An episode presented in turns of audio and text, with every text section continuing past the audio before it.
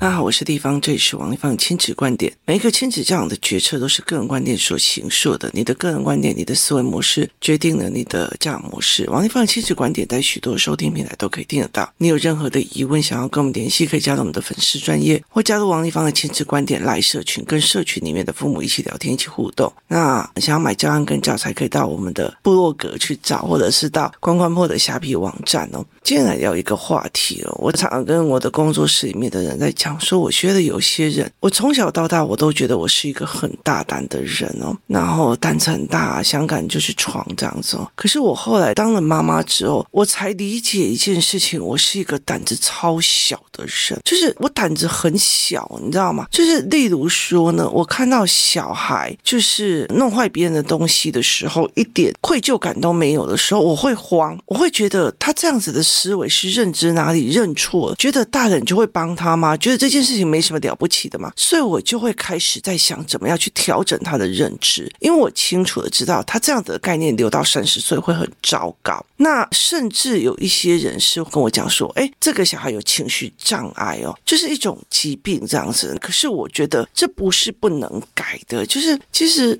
我遇到那种几乎想要杀了我的小孩，其实后来他变得现在超可爱的，你知道吗？就是包括我出去餐厅啊，干嘛的没，他会帮我们拿餐具，拿干嘛这样。所以其实其实对我来讲，这几个小孩也是被确认说情绪上有状况，可是他其实很好，就是调整认知之后就好很多。那所以在整个概念里面，我会觉得说我胆子很小，因为我觉得你今天如果没有去处理，他未来只是会问题越来越大，你可以用药物压制下来，可是后续呢？你的后续是什么？像有一些他们就会觉得，哦，那我们现在先吃点药，然后来把它看看可不可以不要产生。可是事实上，一接受刺激，它又会再反复的出来。所以这是一个概念哦。你知道，现在台湾的孩子跟二十年前台湾的孩子压力是不一样的，所以这这让我觉得非常的有趣，就是值得去思考这一件事情哦。那呃，我就感觉胆子很小，这样。那有一天呢，因为暑假的时候，我儿子呢就化身为哲学家，他就会跟我讨论非常非常多的议题，例如说为什么你不要当奸商，然后例如说为什么就是那些所谓的像像有一些英文的线上课程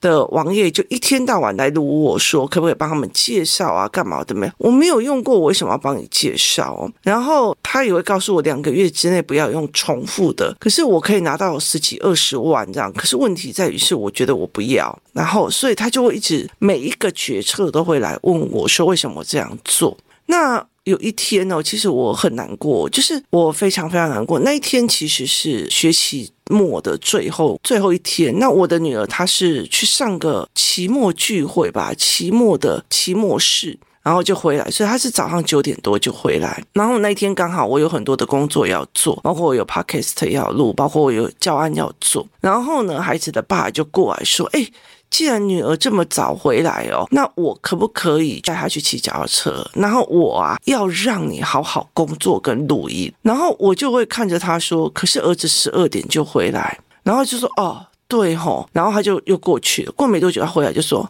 那你就丢给谁谁谁，让他把他带去工作室啊？就是那一种话语跟那种心态，我就会觉得你是不是把孩子当丢包的？我跟你说，我遇到非常多这样子的妈妈，她会觉得你不通融。我把小孩丢在你工作室，你就让他在旁边看书就好了。你为什么不可以通融一下？我把小孩丢在那个地方，你为什么不通融一下？可是其实不通融的原因，是因为这个小孩如果在这个地方发生任何的问题，你可以通融我，不跟我任何追究嘛？对我来讲，一个孩子就是一个责任，不是一个丢包。所以当我去看到他爸爸的心态是这样的时候，其实我很难过，因为爸爸其实一直从以前到现在就很不喜欢弟弟，那所以他就一直做这种丢包的心态，非常非常的严重，就丢着去篮球课，丢着去哪里丢着去哪里丢着，他没有任何的想要去帮这个孩子的意思哦，所以对我来讲是很难过的哦，所以我就会觉得这一点让我觉得很不舒服，就是很多的人在跟我聊的过程里面，你们工作室就我的小孩就在那边一下，那你们。就把小孩丢在那里一下，就这种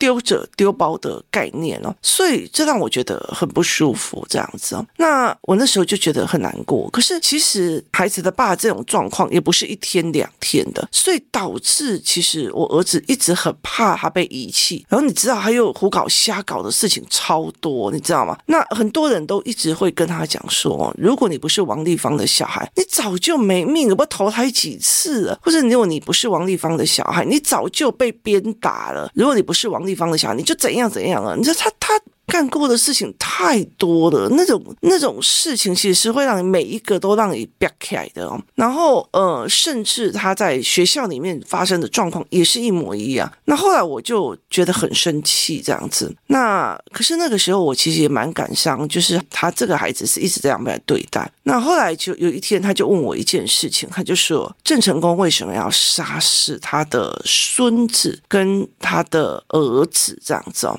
那我就跟他讲说，他儿子很乱搞啊，因为呃，你知道他就是娶了一个就是非常望族家、知书达理的女儿。可是问题在于是，他虽然娶了这样子的女儿，可是他不珍惜，他喜欢上谁？喜欢他的乳母，也就是喂他奶的那个乳母。因为以前的人比较好的家庭里面，他们不会自己喂母乳，他就会找一个女生来帮他们喂母乳。他爱上了这个乳母，而且跟他生了小孩，这。对郑成功来讲，这是乱伦。然后其实他里面还有包括他做了很多，包括就是离经叛道的事情这样子哦。最后啊他气起来的时候，他包括他，然后那时候本来很健康，然后忽然倒下，然后在他快死的时候，就命令人去把这些人杀了，儿子孙子这样。那我儿子就一直没有办法去理解这一件事情，就是郑成功为什么要去杀这些人？那我就说，这些人是来造成问题的，他会让你的人生是一个所谓的耗损的人这样子。那他就讲了一句话，可是那毕竟是血脉呀。这个时候我就清楚的知道他在想一件事情是：我再怎么做，我也是你的血脉呀，你们会不会丢下我？我当场直接砰一声，我就这样讲说，请弟弟你搞清楚状况。如果我的公司里面某某人没有走，他到处偷东西，那他没有走，我现在是不是还要处理我公司的库存不见的？如果谁没有走，我是不是还要被他拉着走，一直去处理他后面的所有的事情？我就跟他讲得非常的明白，我就跟他讲说，你有没有想过这一件事情？有一些人留下，他是一直在帮你内耗，在帮你耗损你的能量，甚至。在在做你的，然后我说我还要留着他们嘛？其实我其实蛮觉得创业这件事情或断舍离，就让我可以有很多的例子在他身边里面可以去看到。他说不行，妈妈你一定要跟他们。那后来我就在聊一件事情哦，就是有一段时间，我后来就给他看了一个所谓的新闻报告，就是有一个新闻，就是在新店，新店曾经传出那时候传出一个弑母的命案哦，就是一个八十四岁的一个妇人，她被她六十岁的儿子哦用菜刀砍下头颅，尸首分离。那我就跟他讲说，我就跟他讲说，这个是八十四岁的老妈妈，甚至还是卖菜养活他们一家子。可是因为这个小孩，这六十几岁的小孩，他不会忽然都是全部都乖乖的，情绪稳定，状况都好。你只是知道他的临界点在哪里，你有一天会被他杀掉的。所以他在六十几岁的时候，去趁他妈妈吃饭的时候，就把他砍掉了。所以我觉得有些时候，我常常会在这里的时候，我胆。胆子很小，我觉得为什么这些情绪我会觉得等他啊吃药弄好了就好了，就长大就会好，就是我们把他闲置的原因到底是什么？就是到底是什么？那我后来就跟他讲说，所以你这个案例来讲，这个八十四岁的妈妈，她其实就应该要一直的包容这个六十岁的，一直塞性的塞性的，到最后他有一天砍死了他吗？我说这也是血脉啊！当儿子想要杀父母的时候，他有想到这是血脉吗？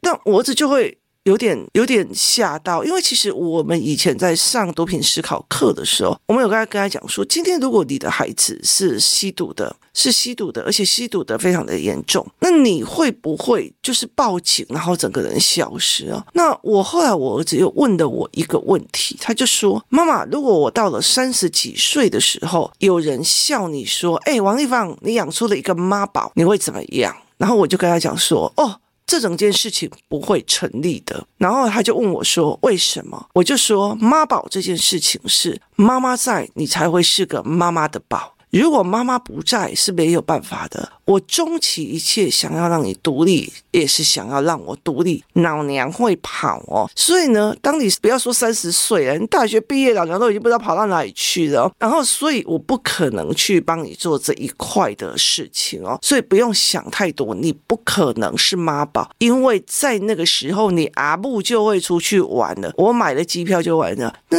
最近很气的一件事情就是呢，很多人他就在跟我讲说，哎，我跟你讲，你买了机票就跑了这件事情，其实对很多的小孩就会讲。有一个小孩在跟他妈妈聊天的时候，讲到某个人的状况，就是某些孩子的状况啊，他们已经大了，然后十八岁了，然后就是很单纯啊，每天都在打电动，然后就是谁讲话都不听啊，谁干嘛问他事情也不鸟啊，态度啊，然后精力啊，活动力都很差这样子。然后他们就在讲说，那该怎么办？然后这些小孩就问他说，那就学地方仪啊，买个机票就绕跑。所以就觉得，我就觉得蛮有趣的。所以我就跟我的儿子在讲说，没有，你没有办法当妈宝，因为。当妈宝的前提是妈妈要陪在你旁边，一直把你当宝贝在这。不好意思哦，你没有学好独立，我就不可能去做这一块的事情。我没有要一直奉侍着你这件事情，所以基本上像我们出去吃饭啊，干嘛点餐啊，拿餐具啊，干嘛这些东西都是小孩子在处理的，我们大的就只有坐在那里而已哦。没有像有有一些爸爸或者一些妈妈还在那边旁边侍奉的小孩，这让我觉得是太可怕了。所以我后来就一直。理解的一件事情就是，儿子一直在踹我，踹我说：“你会不会因为血脉而就就是放过我？你不要遗弃我，或不要干嘛？”可是我会让他去去思考另外一个问题，就是如果你是一个这个家里面的一个内耗，例如说，在这整个家里面有一个情绪的炸弹点，那永远都是有时候气起来就会开始摔桌子、动东西，然后要拿刀子杀人，或者是跟你那种决绝的样貌，它是一个。不定时炸弹，那你为什么还要在炸弹旁边呢？如果跟你讲说这里有炸弹，大家都会跑。可是问题就是有人就是活在炸弹旁边哦，所以对我来讲是不可能的。所以我后来才再去跟他聊这件事情，是我不可能去做这一件事情哦。其实我常常会跟他在讲一件事，台湾有很多的父母在做的一件事情，在于是说我在赶快他的作业啊，吃饭养他。可是人生会做的包括情绪啊、语言呐、快乐起来的力量啊，走出去的力量，这些东西都没有人教，他却指望他十八岁的时候会有，可是没有。那我通常都在教的是他一辈子会用的东西，例如语言，例如思维，例如思维模组，例如盘面思维，解决问题的能力，思考的能力，看人性的一个态度。所以对我来讲，他是完全不一样的一个思考模式。所以我就会去跟他聊这件事情。我后来会理解是，我曾经讲过很多次，当你。的儿子觉得你凡事他不管做什么事情，你要一辈子包容他，是最大的不长进。很多人认为是小孩觉得我被爱。可是事实上不是诶，事实上他其实是没有能力的象征，没有能力的象征。其实被爱很大的一个状况是在于是，我相信你有办法高飞。所以在这整个过程里面，我就清楚的知道我儿子陷入了能力的焦虑期。所以我就问他事情，他就跟我讲说，我除了我比较会跟人家交际应酬聊天之外，我没有一样事情很厉害。我读书不厉害，我什么不厉害，我什么不厉害，我连煎个蛋都。都不厉害，因为我儿子比较矮，所以他连煎蛋都没有办法煎出业界做出来的那种欧姆蛋啊，或者是我我们家姐姐会做那种日式蛋卷，就是玉子烧，他觉得他没有办法做出玉子烧，他是一个笨蛋这样。然后我就觉得你得搞花真笑诶，你挺有意思嘛哈。所以其实在这整个概念里面，我觉得非常非常的有趣。这个这个孩子的思维模式让我觉得。太有趣，它是一个能力的降落，所以这整个概念就让我觉得，哦，这个小孩是在这样。可是我其实常会让我的孩子讲说，我没有跟你一辈子的人，早晚会来来去去的，就是人早晚会来来去去。我其实我很喜欢欧洲的人的思维模式，我没有很想要延续更长的生命，所以欧洲不会有很多的什么洗肾干嘛，这时间到了就到了哦。所以对他们来讲，他们是一个及时行乐的一个地方，它是一个人生历程的开心的一个地方。所以对我来讲，我就觉得它并不是一个所谓的成败的概念。那孩子就一直在你这东西试探你，为什么郑成功会去杀了他的孙子跟他的儿子？为什么不留下血脉？我就觉得天哪，小学四五年级的孩子在跟你谈血脉耶，然后他就跟你讲为什么不留下这滴血脉？血脉很重要吗？我不觉得啊。我觉得孩子的爸爸在很早期的时候，他那时候我就觉得，就算我没有生小孩，我也可以去领养。但他坚坚持持，他要他自己的。我就是后来我就觉得，你 DNA 这么那么差，你还要自己的？问题一捅。那苦，你还要自己的？那到底是什么样的执着？就是这是什么样的执着与思维哦？那后来我儿子就一直觉得这是血脉。那我也遇到一个另外一个，就是觉得我啊，我考上驾照，阿公要给我一台车。我说为什么？哎，我是他孙子，我是他血脉。我就说拜托好吗？你你为什么要这一个血脉？像我儿子就问我说，那你以后要不要我帮你生孙子？我干嘛不用？他说这样子以后没有人记得了你，你就是你如果没有子孙，没有人记得了你，就是哪来的思维啊？中国式吧？然后我就跟他讲说，拜托好不好？你阿公叫什么名字？你阿祖叫什么名字？你自己都不知道了，你知道吗？我说，那你干嘛要跟我谈？就是包括我自己哦，就是我自己的阿公叫什么名，我还记得起来。我太祖在我名字，我哪记得起啊？所以生儿育女，他其实并不是这样。就是你在这个过程里面，你就就好。可是我有跟他讲说，你不要想要依赖妈妈一辈子，我也不会永远健康，我也不会永远都活着，这是不可能的。我一定会放手的。你不要去依赖在这一块，你必须要把你变成了一个有能力的、有思维性的人格的人，而不是永远自己没有能力，可是希望别人完完全全的包容你，因为血脉，因为我是我儿子，因为怕我受伤而。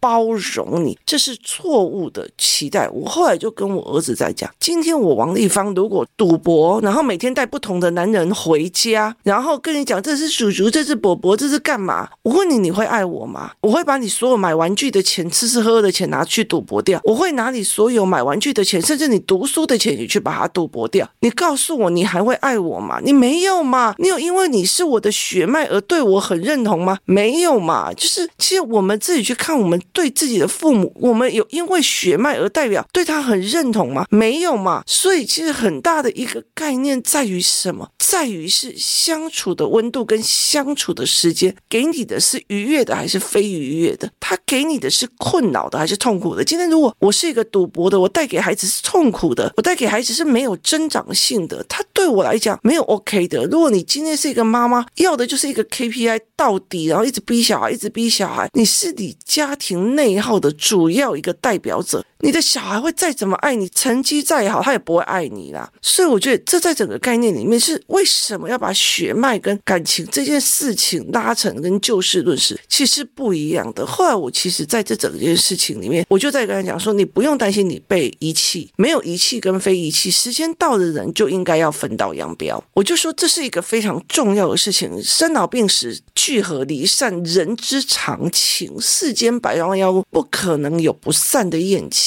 不可能有不散的亲戚，不可能有不死之身了。以后或许有了，但是不会是我选择的。所以在这整个概念里面，你会去做这样子的一个思维。可是你今天再怎么样，你都要。有能力，未来靠自己去做很多事情哦。所以后来我也会跟他讲说，当你有能力自己去新加坡，然后参加营队的时候，你是不是开心的跟什么一样？因为你开心的是我有能力，我开心的是我有能力哦。所以在这样子的概念里面，你喜欢的也是你有能力。那为什么不要把能力拿出来？就是我们互不干扰，互不作为，然后可是我们相处起来是极其的愉悦，这不是很好吗？不是血脉的问题哦。所以，其实他在问这个问题的时候，我后来其实很严厉的在跟他讲：你不要用血脉这件事情来压我，我没有认同这件事情。如果你爸爸是这样的认同，那麻烦你去跟他住哦，不要来找我，不用用我这一块。你今天跟你爸爸也很有血脉啊，那为什么在很多事情的过程里面，只要跟谁出去玩，你要选妈妈；只要不要让谁去，你一定会选爸爸？这是代表相处其实比血脉更重要啊！我跟你相处，你很愉悦，所以你什么事情都要找我，你会跟我抱抱。而像我两个小孩现在会跟我抱抱，还亲亲的。可是他会找爸爸吗？没有人会找爸爸，没有人会找爸爸抱一下亲亲的。没啊，没办法。